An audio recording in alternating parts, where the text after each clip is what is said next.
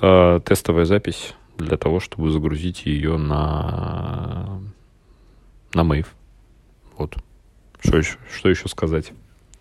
Можно записать какой-нибудь подкаст на тему рассуждений про Clubhouse, например. В Mave. В Mave. Можно ли интегрировать Mave в Clubhouse? Можно ли Clubhouse интегрировать в TimeWeb? Можно ли купить Clubhouse? Да я думаю, что он сейчас столько стоит, что трендец просто. Вообще по полной. Дичайшие цены, скорее всего, Clubhouse.